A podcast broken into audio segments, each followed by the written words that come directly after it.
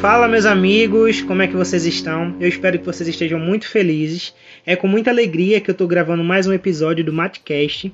E antes de começar ou fazer qualquer outra coisa, eu peço encarecidamente que você possa compartilhar esse episódio, compartilhar outros episódios também, porque você fazendo isso, você ajuda o projeto, você faz com que outras almas alcancem, né? Sejam alcançadas, na verdade. E assim você vai ajudando o velho amigo aqui.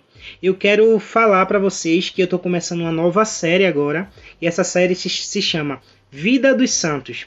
Eu estou com muita expectativa sobre essa série, vou estar tá trazendo uns convidados aqui para estar tá conversando comigo, porque é, o intuito dessa série é falar da vida comum dos santos, sabe? Às vezes a gente pode imaginar que a santidade é algo muito distante ou algo que a gente não consegue tocar, algo que a gente não consegue ser. Mas essa série é para trazer totalmente o contrário, fazer você acreditar que a santidade, além de possível, ela é palpável. Então a gente falando sobre os santos e a vida comum, a vida ordinária deles, a gente vai entender um pouco melhor. E para começar essa série, nada mais, nada menos do que a minha amiga Joelle.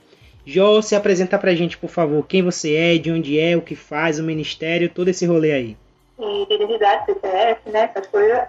Isso. Hoje em dia, de como vocês estão, espero que estejam bem. É, eu me chamo Joelle, como o Matheus falou, né? Tenho 22 anos, moro aqui em Recife, mas eu moro em dois lugares. Né? Todo mundo que me conhece sabe que eu moro em dois lugares, né? Eu faço parte da Cola de Deus, sou discípula da comunidade. Também, dentro da comunidade, eu faço parte do Ministério de Música, e também sou, sou líder do Ministério Verdadeira aqui em Pernambuco, que é o Ministério para Mulheres. E é uma honra né, estar aqui partilhando um pouquinho do que eu sei sobre uma certa pessoa especial. E é isso. Ah, também faço faculdade de agronomia, é por isso que eu moro em dois lugares, né? Porque eu sou do interior, mas aí tive que migrar para cá para fazer faculdade e tudo mais e também ficar um pouquinho mais perto da comunidade, né? Como aqui a gente tem uma transmissão muito forte, é, Jesus ele foi bem providente comigo e me trouxe até aqui para beber e viver um pouquinho do nosso carisma enquanto comunidade. E é isso. Perfeito, Jó. Eu só quero lembrar para você que está ouvindo que nós estamos fazendo essa entrevista, essa barra conversa, através do, de uns aplicativos, né? Porque o coronavírus não permite que a gente se aproxime tanto, né? Já é um pouco difícil a gente se encontrar, né? E com esse coronavírus é pior ainda. E assim, ó, Jó, só acrescentando sobre essa série, por que eu estou começando com você? Porque eu lembro muito bem que uma. Quer dizer, eu não lembro muito bem, né? Mas eu lembro uma vez que você falou para mim assim, ó, uma frase que queimou meu coração e até hoje queima, sabe? Eu uso essa frase para tudo. Inclusive, eu estou construindo meu e-book e essa frase também tá lá, de subtítulo. Eu lembro que foi num retiro final, lá em Arapiraca, e a frase é: Vivendo o ordinário com o coração no extraordinário. E é por conta dessa frase que eu decidi começar essa série, porque nada mais do que a gente viver o ordinário para lembrar que existe algo extraordinário para a gente viver. E pensando nisso, eu vejo que quando falamos sobre santidade, muitas vezes o assunto é interpretado de forma utópica, sabe? Como se a santidade não fosse acessível, mas sim como uma forma mística, sabe? Que atinge a, a, apenas algumas pessoas, alguns homens sortudos, e não é sobre isso, a gente sabe.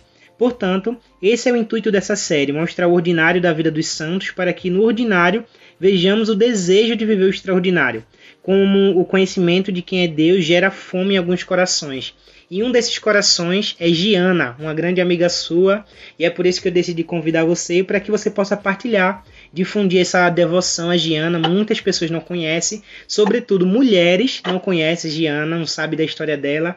Então, nada mais, nada menos do que uma verdadeira amiga de Giana para falar dela. Então, para começar, você pode falar um pouquinho para gente quem era Giana e como você conheceu ela. Sinta-se livre, não tem tempo, aqui a gente está livre, tá certo? Ah, não. É, mais uma vez é uma honra, né? Estar aqui e falar sobre a minha amiga. É, Santa Giana, eu falo que ela é um presente de Deus aqui na minha vida, que veio em um momento totalmente aleatório. Para mim, né? Eu com olhos humanos. É, um momento aleatório, estava no ócio, é, fui pesquisar a vida de alguns santos, porque eu sempre gostei. Era, era o meados de 2017, e eu lembro bem que eu ficava não sei, assim, algo incomodava o meu coração por ver tantos santos e é, santos que chegaram à, à santidade propriamente dita, né? é, vivendo celibato, ou levando a vida religiosa, em mosteiros, em conventos, enfim. E isso sempre gritou no meu coração. É, não só o lance da santidade, mas, cara, as pessoas se esforçavam por isso, sabe? É, já via que era uma coisa palpável pra gente, né? Porque, às vezes, santos, a gente via que eram pessoas que tiveram dificuldades, tiveram problemas, mas que chegaram à santidade. Só que Jesus colocou uma inconformidade no meu coração que, alinhado com o meu discernimento vocacional, né? Eu lembro bem que eu, eu discerni também nesse ano que a minha vocação era o matrimônio, eu tinha esse chamado.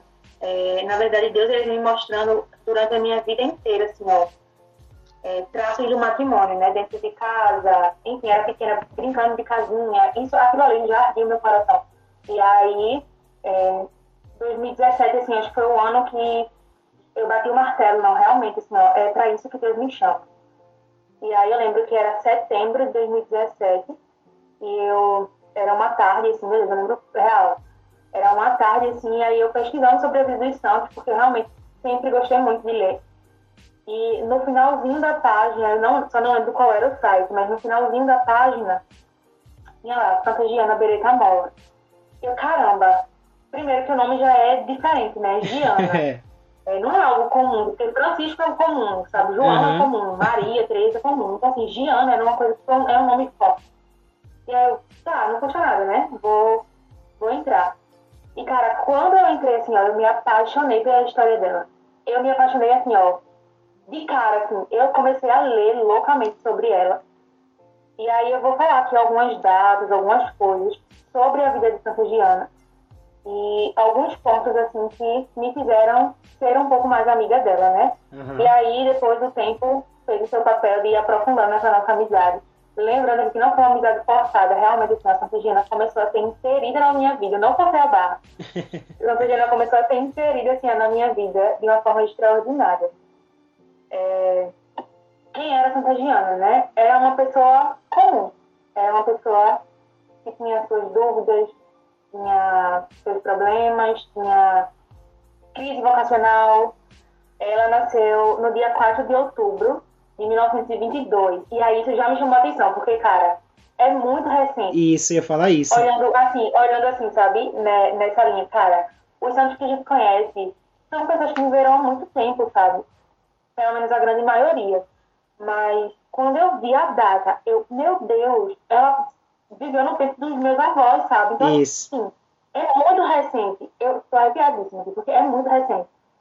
E aí, ela cresceu, ela é, era uma aluna muito aplicada na escola, é, a família dela tem uma base católica, então, assim, isso aqui é muito importante, sabe? A base familiar. E aí já começou a me chamar muita atenção de que os pais de Santa Giana, é, em momento algum, forçou eles a, a vocês vão ter que engolir o catolicismo, não sei o que, não sei o que. Não, era a vivência dentro de casa que fez com que Santa Giana, né, Giana e os irmãos é, quisessem seguir, sabe? Era uma coisa muito natural. É, então, assim, eu já comecei a observar, cara, a base familiar dela era forte. Uhum. Né? E aí, fora ela, ela teve outros irmãos, mas que na história grita muito. É, um dos irmãos dela, que a gente vai falar um pouquinho dele mais à frente, tem uma relação assim com a vida de santidade santigiana. E aí ela cresceu, muito aplicada na escola e tudo mais.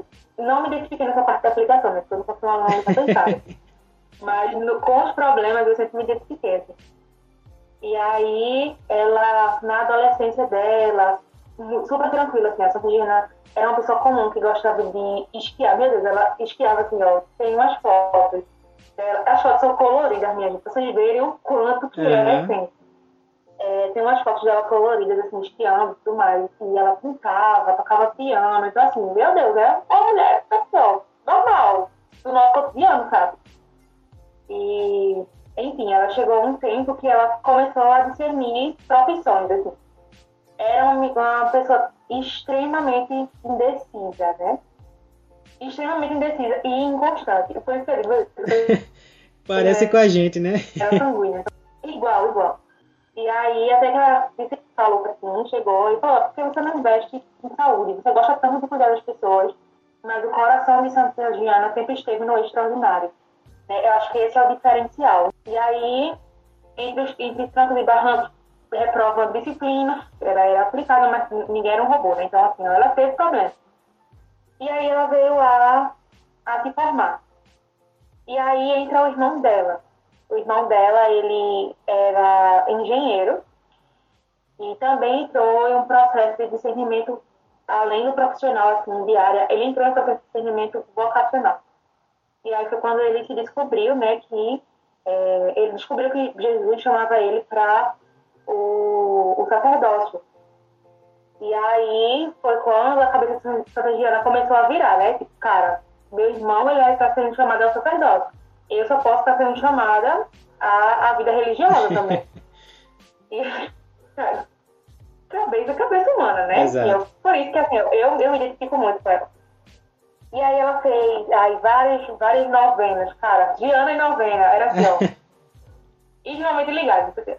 De novena, de oração, de jejum, de penitência, era com ela, sabe?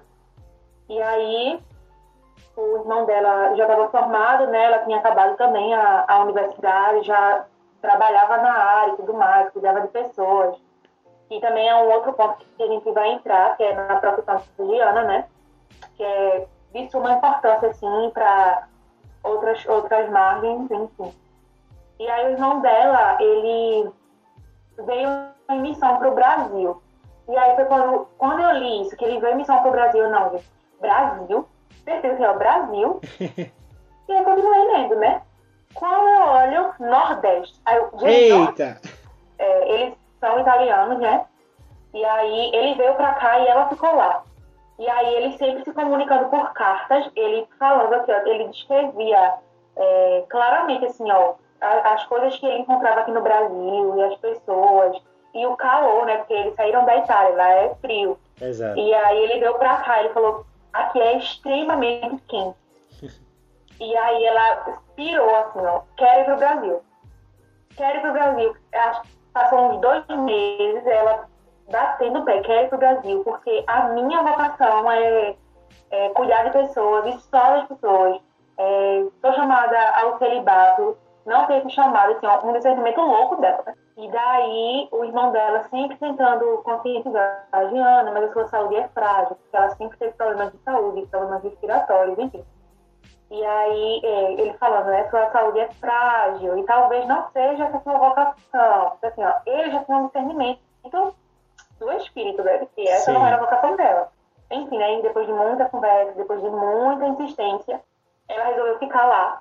É, humanamente, né, porque ela era super humana, assim, como todos os santos, né? A gente tem uma visão de santidade, tipo, as pessoas, oh meu Deus.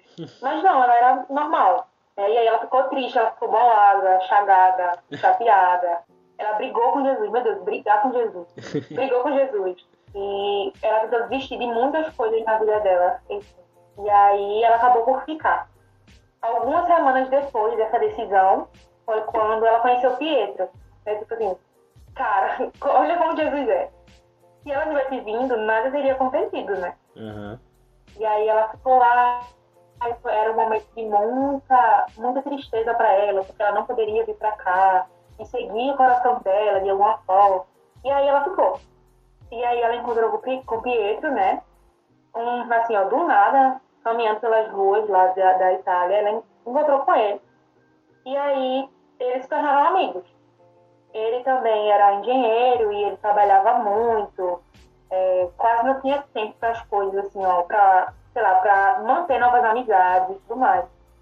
Mas tem o livro da minha biblioteca católica que eu sempre uso como base para falar sobre Santa Giana, que foi incrível, assim, ó. É uma das obras mais incríveis que eu li sobre ela.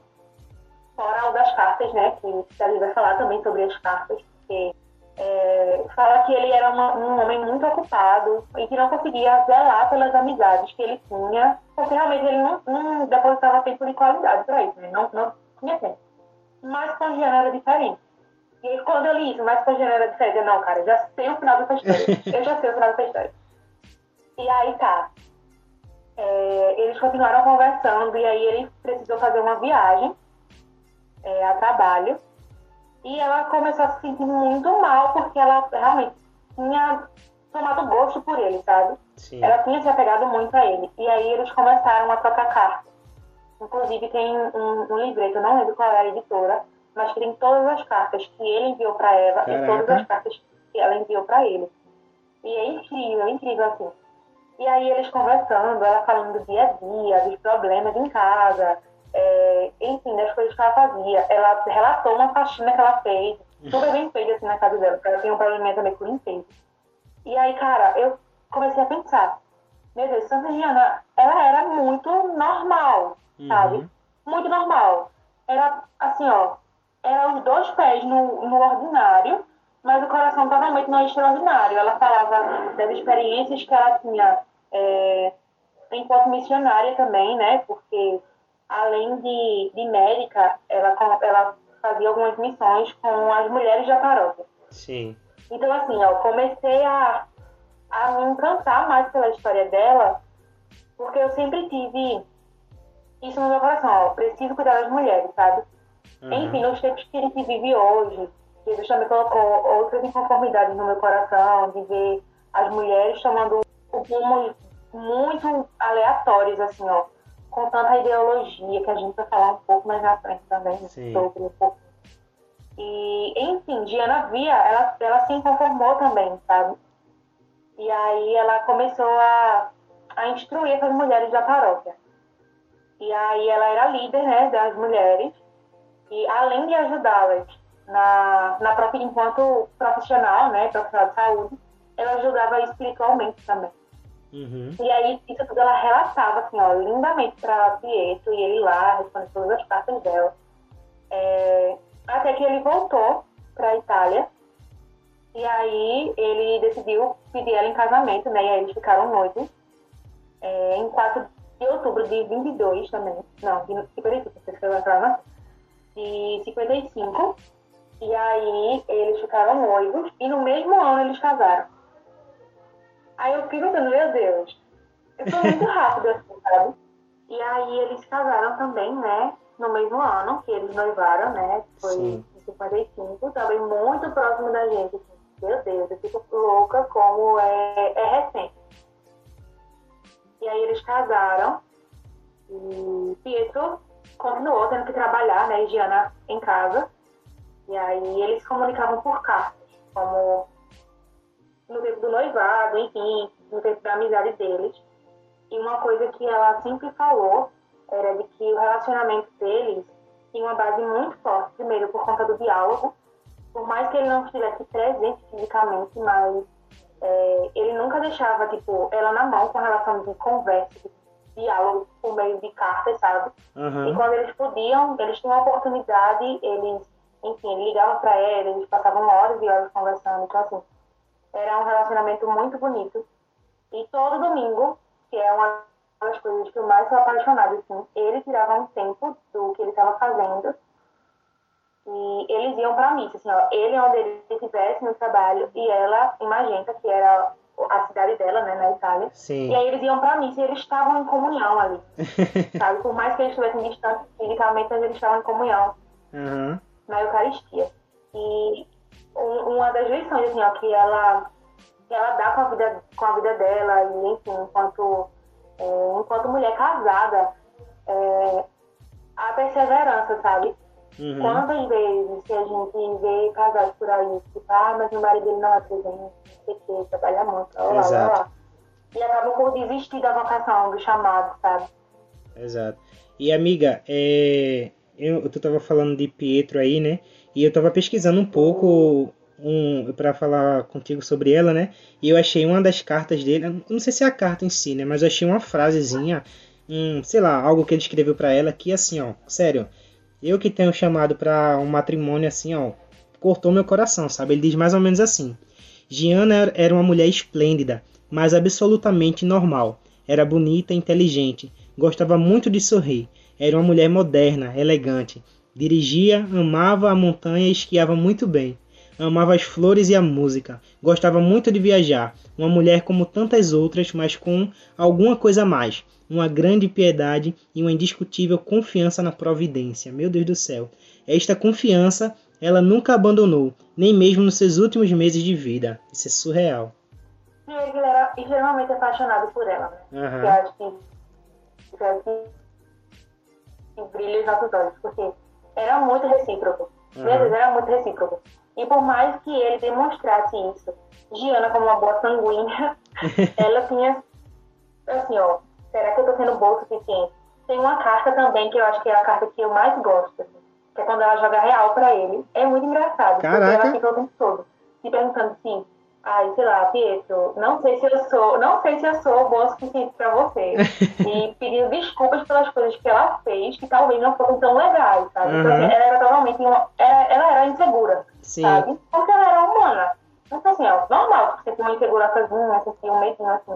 E aí ele falava, né, que é, o mundo tem, assim, uma imensidão de mulheres. São muitas pessoas, mas ele se apaixonou por ela. Sim. Ela sempre esteve aberta à vida. Quando eles casaram, tem uma carta também que ela fala. E, e também em um dos relatos, né, a, a pessoa que escreveu a biografia dela, ele, é, é, quer dizer, uma mulher que escreveu a biografia dela, né, diz Sim. que ela sempre foi aberta à vida. E ela tinha em mente, eu quero quantos filhos Deus me mandar.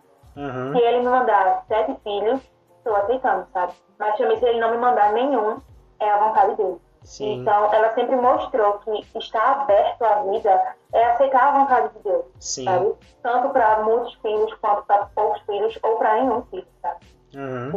E fazendo um link, assim, já entrando na minha vida, né? O porquê também que eu me aproximei muito de Diana. Sim. É um pequeno testemunho breve, que eu não contei, não, pra muita gente, pouquíssimas pessoas sabem. Então, vocês que estão ouvindo esse podcast, vocês estão privilegiados. Exclusivo, hein? E Olha o que, furo, Brasil. É, isso alcança o coração de vocês, né? Exclusivo. É, faz muito tempo, muito tempo que eu fui diagnosticada com SOP. É, o síndrome, é a síndrome do ovário policístico. E eu, com SOP, vários médicos falaram assim pra mim que eu não, não ia poder ter filhos. Sim. E aí, isso assim, ó, quebrou meu coração, porque o meu sonho é ter filhos. É, você vai ver qual é o seu maior sonho hoje, é ter filhos, é construir a minha casa, é ter a minha família. Uhum. E junto com ele chegar à santidade, sabe?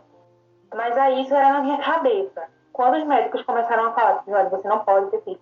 Eu lembro de uma médica em viu, que por mais que eu fosse medicada, por mais que eu me fiz várias coisas, e não ia voltar, não ia voltar. Sim. E aí eu lembro que eu cheguei em casa desesperada, assim. E aí eu marquei outro, outro médico. Quando eu cheguei lá, era uma mulher, né? Enfim, era, um, era pra ser um homem, só que quando eu cheguei lá, do nada, assim, tava uma médica, uma ginecologista lá. E aí eu, eu fui atendida por ela. Aham. E aí eu, tava- eu lembro que eu tava com uma uma camisa de Nossa Senhora. E aí ela olhou pra mim, ela ficou parada, assim, né? E eu tava agindo super normalmente, entrei no consultório e, enfim, é, ela começou a me examinar e tudo mais. E ela fez, Joelle, eu vou falar pra você, porque eu sei que você tem a maturidade pra entender o que eu vou dizer. E aí o meu coração já ficou acelerado, eu fiquei louca. E aí foi quando ela falou que é, ela fez, você já ouviu de muitos médicos de que você não ia engravidar, certo? E aí eu não tinha falado absolutamente nada pra ela, nada. E aí eu falei, certo. E ela fez, mas hoje eu posso dizer que, é, olhando pra você, e talvez entendendo no Deus que você acredita, e que eu também acredito, que ele possa fazer milagres. Então, assim, se você acredita em milagres, não tem quem possa dizer que você não vai engravidar. Caraca. E aí, eu, meu Deus eu comecei a chorar loucamente dentro do consultório dela, né? Manhã se tremia, feito várias vezes, assim, ó. Se tremia, real. E ela falou, ah, eu vi que você também é consagrada. Eu disse, sou. Ela, eu sou consagrada há 10 anos. Ela, a médica, era consagrada. E aí, eu, meu Deus do céu. É, a gente, enfim, pra quem não conhece, né, a comunidade, ela tem o retiro final e tem um, um retiro chamado Geração Atômica, que é o, a moção, assim, ó, de virada de ano da gente, né? E aí eu lembro que ano passado foram os dois juntos por conta da, da situação que a gente tá vivendo, né, pandemia e tal, e foi online. E eu lembro exatamente que a moção do retiro inteira foi voltada para a fertilidade. Inteira, inteira. Isso, eu inteira. lembro. E aí eu lembro exatamente assim, de cada detalhe. Eu lembro de, é, das músicas, eu lembro da ministração de oração, lembro de tudo, assim. Hum. E quando eu, no momento, em um dos momentos mais fortes, assim, eu lembro que uma, uma irmã da comunidade nossa, ela apareceu lá, ela não estava lá no, no lugar que estava acontecendo o retiro, mas ela foi porque Jesus impulsionou o coração dela aí. E aí ela abriu a Bíblia e ela começou a falar um monte de coisa e quando ela leu a passagem, era o Cântico de Ana. E aí eu comecei a chorar loucamente, porque o Cântico de Ana é a passagem da minha vida, sabe? Sim. E eu sentia assim, o meu útero arder muito e eu chorava muito. E eu lembrava muito de Santa Giana, porque, cara, eu já era bem amiga dela, uhum. mas eu, caramba, eu sou muito amiga da Santa Giana e eu tenho todos esses problemas com fertilidade e tudo mais. Então, assim, sabe, Jesus tem alguma coisa pra fazer aqui. E eu Sim. lembro que eu voltei pra casa, depois daquele dia, tipo, no céu, né? Meu Deus, eu fui curada. eu fui curada, eu era certeza que eu tinha sido curada. Cheguei em casa, eu lembro que eu tomava uns remédios, né? É, indutor, porque eu, tinha, eu tenho problemas hormonais. E aí ela disse, olha, eu, eu, eu orava feito louca, eu orava feito louca. Eu disse, Jesus, olha, eu estou confiando no Senhor. O remédio foi caro. Eu gastei a minha vida para comprar. E eu vou jogar tudo na privada. Joguei tudo na privada. Eita! Sem nem pensar. Dei descarga e comecei a chorar. Chorei loucamente. E aí tá. É... O tempo passou e eu comecei a ver a cura real, sabe? Eu comecei a ver a cura real assim, no meu corpo. E eu comecei Caraca. a ver é, o meu corpo totalmente diferente, sabe? Eu me sentia uma mulher estéril. Eu me sentia uma pessoa que não, não podia gerar vida. Uhum. E aí, depois desse virar de chave, eu vi que, cara, Jesus me transformou num, num grau, assim, ó, 360. Caraca. E aí, eu tô aí pra fazer todos os exames de novo, né? Porque eu sei que eu tô curada, porque eu vejo Amém, isso, eu amiga. sinto isso, mas a gente precisa de comprovação, assim, ó, isso. papel na mão, sabe? mas é isso. E aí, eu lembro que eu voltei pro interior, e quando eu cheguei lá, é, a minha vizinha, ela chegou do nada, chegou lá em casa, assim, ó, bem aleatoriamente, e me mostrou uma música, bem aleatoriamente também. E aí quando eu vi, era uma música, eu não lembro quem, quem canta essa música, também não lembro, não lembro a letra. Mas eu sei que era da história de Santa Diana.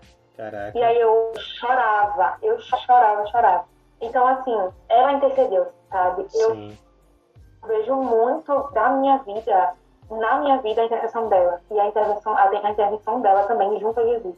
E aí, é, voltando para a história de Santa Diana, né? Preciso que abrir esse grande parênteses. ela teve alguns filhos, né? Uhum. A Regina teve três filhos, e que foi Pierluigi, Laura, Maria Zita. E aí ela sempre dando muito amor, muito carinho, sempre cuidando muito deles.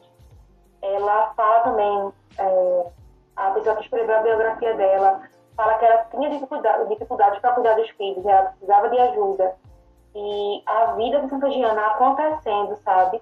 Mas ela nunca esqueceu o espiritual, ela nunca esqueceu é, da Eucaristia. Ela não esqueceu do sacramento. Caraca. Uma coisa que ela falava era que o coração dela doía quando ela estava de resguardo, né? Uhum. E ela não podia sair para ir para a missa. E também porque o, os bebês dela sempre nasciam. É, um nascia com um probleminha, enfim, saúde, mas aí impedia que ela saísse. E ela falava que o coração dela ficava apertado porque ela não podia ver Jesus, sabe? Sim. Ela não podia receber Jesus na Eucaristia. Uhum. E aí, enfim, o tempo foi passando, o tempo foi passando, os meninos foram crescendo e Santa Giana engravidou de novo. E aí entra a história e santidade dela, né? Assim, ó, real, acontecendo, tá tudo bem, sabe? Tô aqui seguindo aquilo que eu tenho que seguir, minha vida tá de boa. Sim. E aí foi quando ela descobriu um, um fibroma uterino. E entra todo o contexto histórico de, é, sei lá, proteger a vida, de ser a favor da vida e tudo mais. Uhum. Porque todos os médicos falaram para ela que ela tinha algumas opções, assim, poucas opções, na verdade. Que era tratar o fibroma, mas para isso ela ia ter que interromper a, a gestação. É, ela teria que tirar o útero também, que era a segunda opção, que ela também interromperia a gestação. Uhum. Ou então ela seguiria com a gestação dela normal, mas ela tinha corria o risco de perder a própria vida e de colocar a vida da criança em risco também. Uhum. E aí o que, é ela pensou, né? Movida pelo Espírito Santo. Sou a favor da vida. em qualquer situação, em qualquer circunstância, como boa cristã, né? É, porque hoje a gente pensa assim, vou abrir outro parênteses. É, ah, não, mas vou colocar a minha vida em risco. É o papo mais egoísta que eu posso ouvir. Concordo, Vou colocar a minha vida em risco. Minha vida tem risco, sabe? Cara, não é só sobre você. As Exato. duas vidas importam. E o quanto que a gente tá cansado de ouvir isso, mas o quanto que o nosso coração não se convence, sabe? Exato. E aí, ela conversou com, com o esposo dela e ela falou com a família dela. Muitos dos amigos, muitas pessoas ao redor dela falavam: Gira, tu é louca. Não nessas palavras. Mas você perdeu a noção, você não sabe o que você está fazendo e tudo mais. E aí, ela falava: Não, eu confio no que Jesus, no que Jesus tem para mim. Por isso que Santa Giana, ela confiava na providência, sabe? Uhum. Jesus ia providenciar tudo. Então, assim, ela não tinha medo tipo, do que podia acontecer com ela. Ela tinha medo do que podia acontecer com a criança. Sim, sim. Mas aí, resolveu seguir com a vida dela. Eu ia falar aí, justamente sobre isso, amiga, porque assim, tendo essa comparação, né, de Giana para os nossos dias, eu vejo que a gente vive numa sociedade hoje, né, tu falou que não é uma escolha só da mulher, né, mas existe uma vida também ali em jogo. E eu vejo que a nossa sociedade hoje é uma sociedade com um pensamento descartável, sabe? Que nem cogita a possibilidade de uma vida ser fecundada, caso assim, né? Caso ocorra uma eventualidade, sei lá, como estupro, gravidez infantil, assim, sabe as coisas assim. A, a, a galera, sabe, a nossa sociedade, tipo, tá tão envolvida numa mentalidade de fast food, sabe? Come rápido e descarta, come rápido e descarta, que hoje até a vida tá sendo negociável, sabe? Exatamente.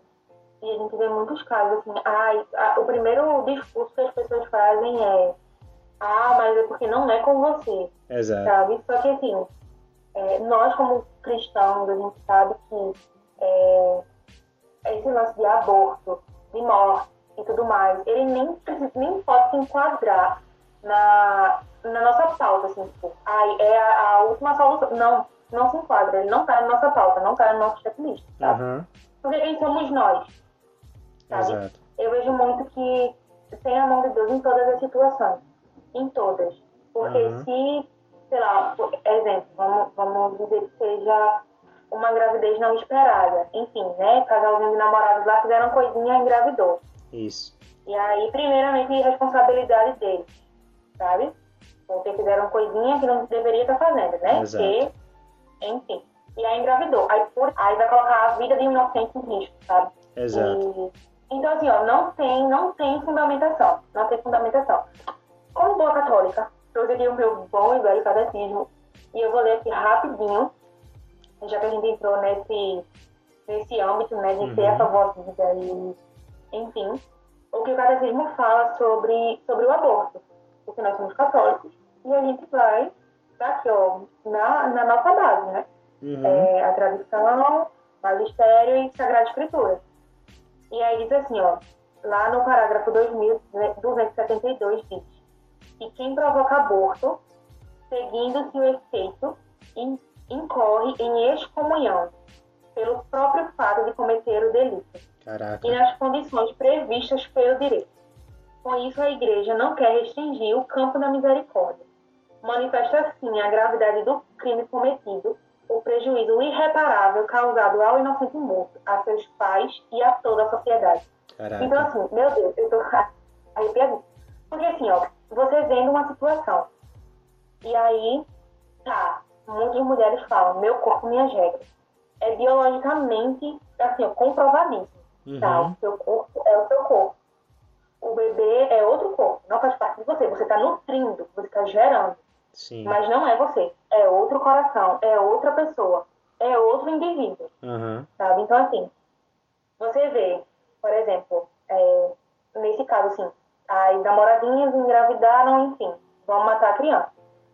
E aí, o único culpado dessa história toda são eles, a Isso. sociedade também se enquadra a pessoa que faz também, enquanto médico, enquanto profissional, e a gente tá cansado de ver profissionais desse jeito, né? Que tipo, Sim. e tudo mais. É, teve até um caso recente, bem polêmico aqui em Recife, né? Sim, E sim. aí, enfim, é, muitas pessoas são culpadas, é, e a única pessoa que não é culpada é a única que vai sofrer Exato. a morte, sabe? A única que Então, paga, assim, né? ó, não tem fundamentação. É a única que paga.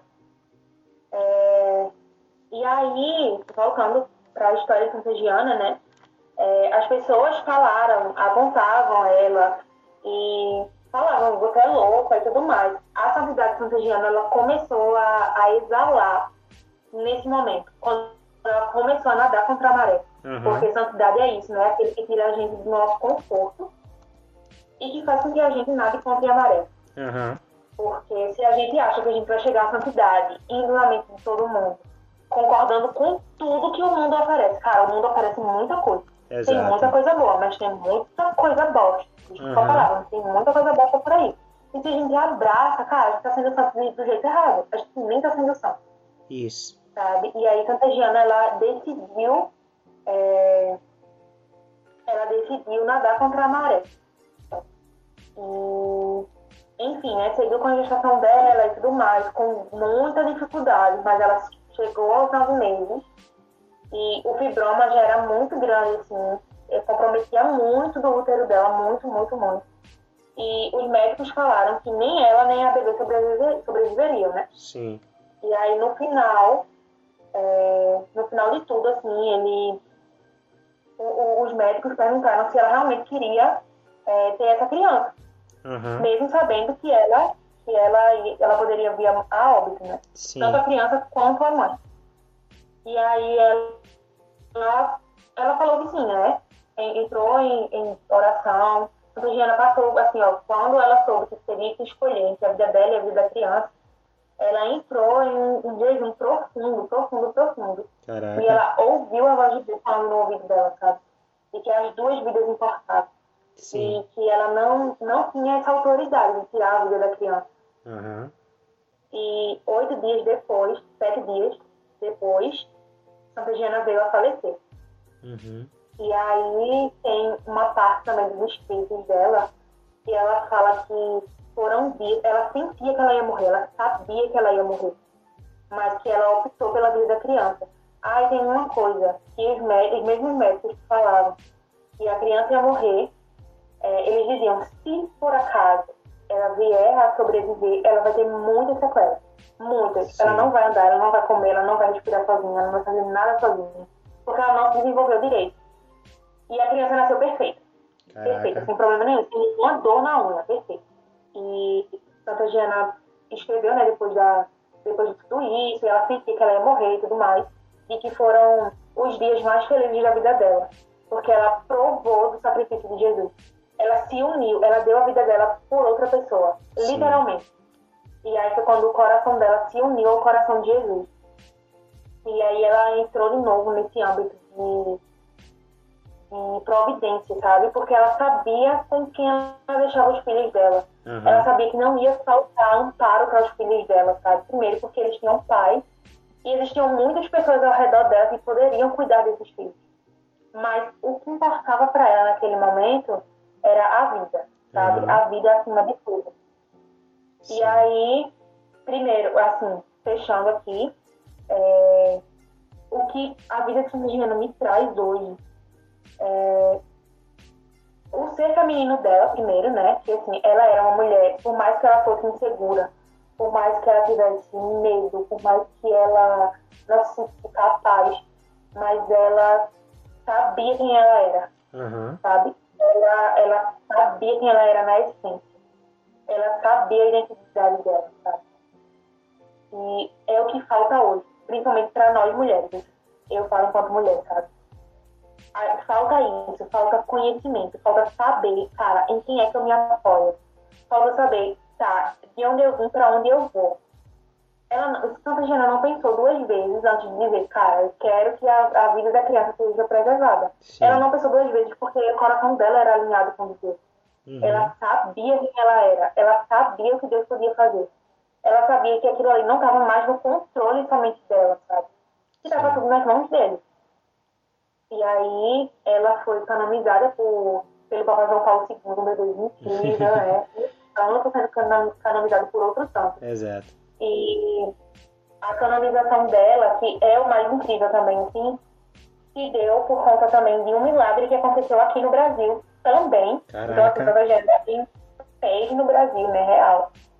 E foi lá em Franca, em São Paulo, uma mulher que teve a gestação muito cheia de tribulações, assim. Ela não tinha líquido amniótico e os médicos disseram que o bebê não ia conseguir ser nutrido da melhor forma, o bebê não ia conseguir é, sobreviver. E essa mulher, ela se decidiu, né, ela pediu a intervenção de Santa Giana para que sustentasse a, a gestação dela e rogasse pela família dela que estava sendo construída, né, que era a primeira filha. Uhum. E no final das contas, a criança nasceu perfeita. Caraca. Perfeita, perfeita. E não teve dano nenhum, assim, ó, nem, nem com a saúde, nem com a, nem com a saúde da criança, nem com a saúde da mãe. E foi comprovado cientificamente, né? Porque para ter a canonização tem que ser comprovado cientificamente. Sim. E, inclusive, por médicos não católicos, e que foi um milagre. Sabe? E muitos médicos, na, nas pesquisas, enfim, para a canonização foram, foram convertidos. Meu porque Deus. eles não acreditavam em Deus e quando viram aquilo ali, ó, impossível aos olhos humanos, e eles viram que aconteceu, então assim, não, só pode ter sido Deus. Então eles se converteram naquele momento e aí Diana foi canonizada. Então assim, cara, a vida da mulher é um grande testemunho. É, ela dá uma surra na gente de posicionamento, uma surra na gente de é, mulher posicionada mesmo, sabe? Sim, sim. Insegura, segura, porque depois de todas as inseguranças, ela se tornou uma mulher muito forte. Sim. E assim, amiga, é, usando o exemplo, a vida de Giana, né? Duas, ainda duas críticas à sociedade. A primeira eu vou falar sobre o matrimônio, né? E já uma pergunta, assim, tipo, falando, já para você falar alguma coisa também sobre é, a diferença que existe no matrimônio de Giana e os matrimônios de hoje em dia, né? A gente tá passando por uma pandemia onde o número de divórcio cresceu exponencialmente, mano. Por quê? Porque as pessoas não estavam conseguindo mais conviver. E olha como isso é pesado, sabe? E essa é a primeira crítica, né? A segunda crítica é, assim, a Giana é uma mulher que, além de tudo que foi, decide ser mãe de quatro filhos e, um, e é um choque, assim, um confronto direto com a nossa atual definição de feminilidade, né? Tão conturbada na nossa sociedade que, tipo, a mulher hoje tem que ser independente, não pode ter filho porque senão atrasa a vida dela.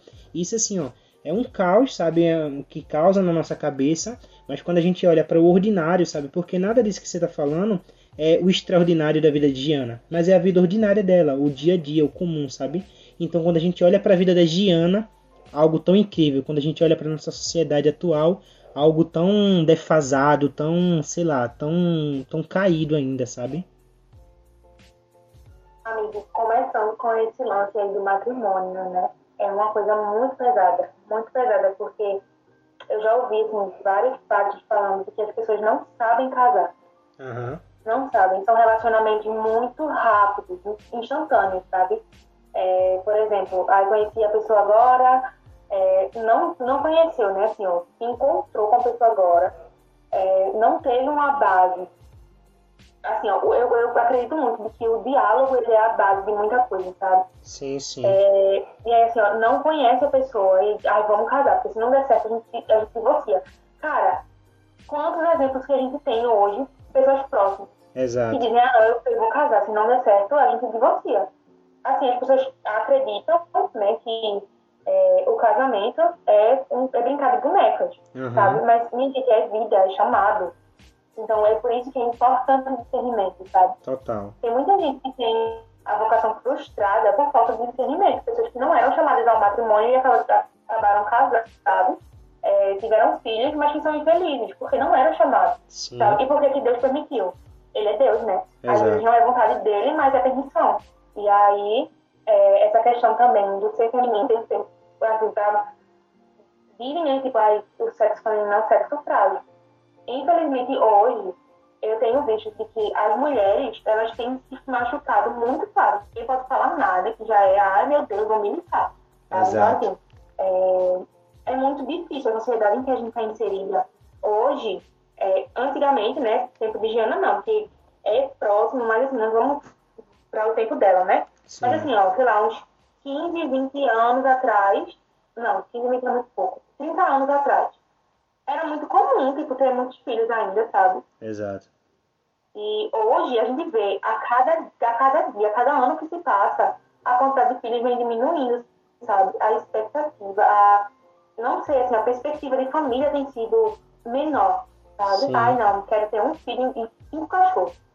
As pessoas estão dando mais valor aos animais do que a vida Exato. humana. Tem, tem noção, assim, um filho e cinco cachorros. Então, isso de algumas pessoas. É, principalmente diante de tantas ideologias, né? Vamos, eu não, não é que eu não queria, né? Porque realmente é um tema muito polêmico. Mas o feminismo, por exemplo, hoje ele rouba totalmente o ser feminino. Exato. Não tem nada tipo, ai, quero igualdade. Não é nada de igualdade. Primeiro que a gente não nasceu pra ser igual a ninguém, Amém, Deus. sabe? É, essa questão de, ai, quero ser igual. Tudo bem questão de questão trabalhista, tudo bem questão, enfim, né, de alguns direitos. Mas assim, tem tomado uma proporção absurda, insuportável, porque a palavra é insuportável. De que, tipo, as mulheres hoje querem a cada dia serem, assim, ó, a superioridade, sabe? Sim. E o feminismo, ele é, um, é uma ideologia, é um, enfim, uma, uma potência, vamos dizer, hoje no mundo, porque infelizmente tem sido uma potência, né? Muita gente que engole qualquer coisa vai atrás. Sim. É uma potência que, tipo, não esclarece muito, sabe? Só quem realmente vai a fundo, só quem realmente procura, consegue enxergar é, as coxias, digamos assim, do feminismo. A gente vê que não tem nada de igualitário. A gente vê que ele não tem, muito pelo contrário, sabe? É, um roubo à essência.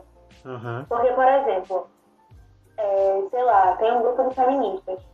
Aí esse grupo vem falar comigo, por exemplo. Pra eu ser feminina, eu não preciso de uma ideologia. Sim. Não preciso. Porque eu sou feminina porque Deus me fez assim. Exato. E eu não preciso, eu não preciso de uma, ideolo- de uma ideologia para dizer quem eu sou. Isso. Muito pelo contrário.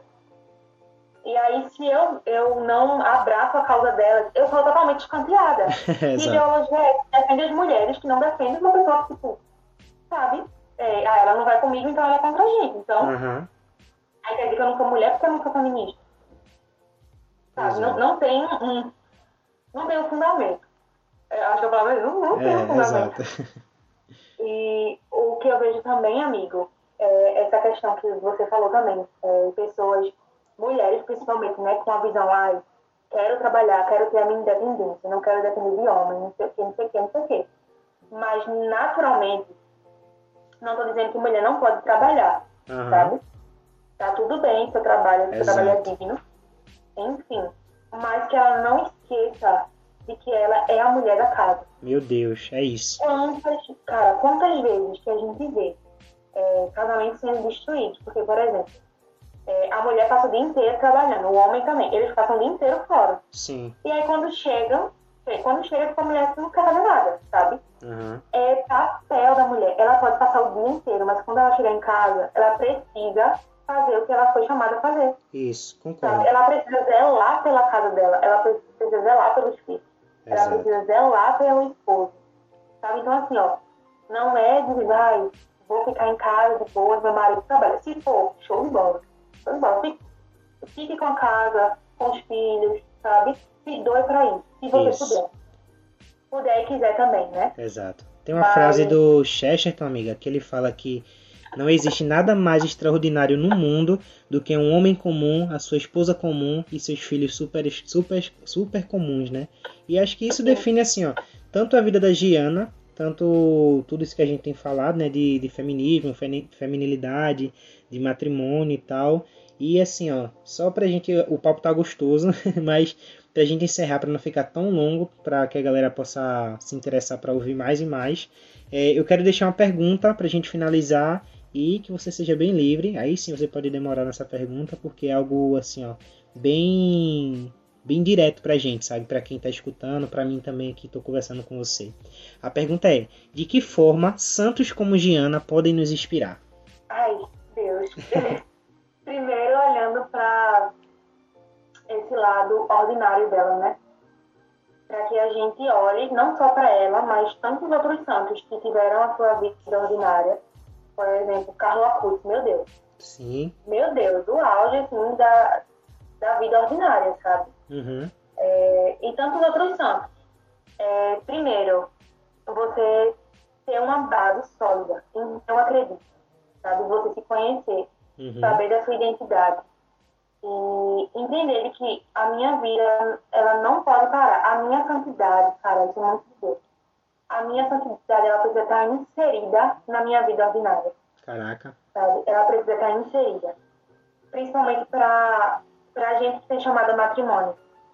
Sabe? É, eu vejo muito que é uma santidade que não é forçada. Tipo, ah, eu vou forçar a santidade, sabe? De assim, de igreja. Se você é, se você tem essa, essa, essa possibilidade de passar 24 horas diante de Jesus Eucarístico? Amém, né? Amém. Mas você precisa zelar pelo que Deus chama você. Por exemplo, eu sou chamada ao matrimônio, Deus ele vai me forjar para o casamento. Sim. E como é que eu sou forjada para o casamento? Dentro da minha casa. Sabe? Eu, eu ouço muito assim da minha mãe, por exemplo. Um bom filho é um bom marido. Uma boa filha é uma boa esposa. Uau. Sabe? Então, eu preciso ser forjada dentro da minha casa. Que é o ambiente, meu ambiente de santidade. Porque se a minha vocação é chamada. Uhum. Né? Então, assim, eu vou, ser, eu vou ser santa dentro da minha casa e ter o coração alinhado. Eu acho que o alinhamento com o coração de Deus é, é crucial. É crucial. Sim. Porque a gente mantém em diálogo com Ele o tempo todo. E o nosso coração ele não sai dos trilhos. Ele não sai dos trilhos. Por mais que a necessidade chegue, por mais que os problemas cheguem. A vida santagiana é uma vida assim. Foi ordinária, mas foram, foi uma vida em muitos problemas, sabe? Sim. É, mas ela não desistiu, sabe? Ela se agarrou à santidade, ela viu que era algo palpável para ela. Né? E a vida de Santa Regina mostra isso pra gente. A santidade não é distante. Uhum. A santidade é palpável, sabe? A gente pode ser santo. E não precisa forçar a barra. A gente tem que se esforçar muito, né? Pra lutar contra os nossos pecados. Sim. Mas a gente é cansado de ouvir também que santo não é aquele que nunca pecou, é aquele que nunca desistiu. Uau. Sabe? Então, assim, Santa Regina ela não desistiu da santidade em momento nenhum, nem no momento da maior dor dela, porque assim, um fibroma uterino, cara, provavelmente deve doer pacas, né? Uhum, e ela ainda gerando toda a dificuldade de gestar. Imagina com um problema no seu útero, no órgão que está gerando o seu filho. Sim. Então, assim, ela deveria estar sentindo muitas dores, mas em momento algum ela esqueceu da santidade. Em momento Uhum. algum. Então é isso, que a gente, que o nosso coração esteja alinhado com Deus, nós estejamos no ordinário, mas com o nosso coração também no, no extraordinário. Uau. E aí a gente consegue chegar à santidade de uma forma mais. Cara, cheguei à santidade. Caraca, amiga, muito obrigado de verdade por esse bate-papo. Sério, assim, ó. Eu acredito que além de ser pro Matcast, foi pra mim também, sabe? Porque mexeu com muita coisa aqui dentro, de verdade mesmo.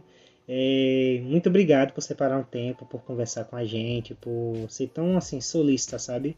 Eu de verdade é já aqui um elogio pra você. Você sabe que não é só da boca pra fora, mas eu olho pra sua vida e vejo assim, ó, o matrimônio explícito, sabe? Que se você for santa um dia, que a cola de Deus vai ter sim uma Joelle santa, você vai ser uma santa assim, ó, dos lares, sabe? Eu olho pra você e eu vejo isso, de verdade. Então, muito obrigado, tá? Também, eu que agradeço. De verdade, assim, foi é, fazer memórias, né? De tudo aquilo que eu sou e, e para onde eu tô indo. Sim. sim. E Isso aqui alimentou muito meu coração e minha sede de santidade. Eu acho que esse é um grande objetivo, viu? Pra essa série. É alimentar a sede de santidade. Uau, é isso, Então é amiga. Muito obrigado. Um beijo pra você e um abraço pra você que tá ouvindo. E é isso. Quem tem ouvidos para ouvir, ouça. Oh.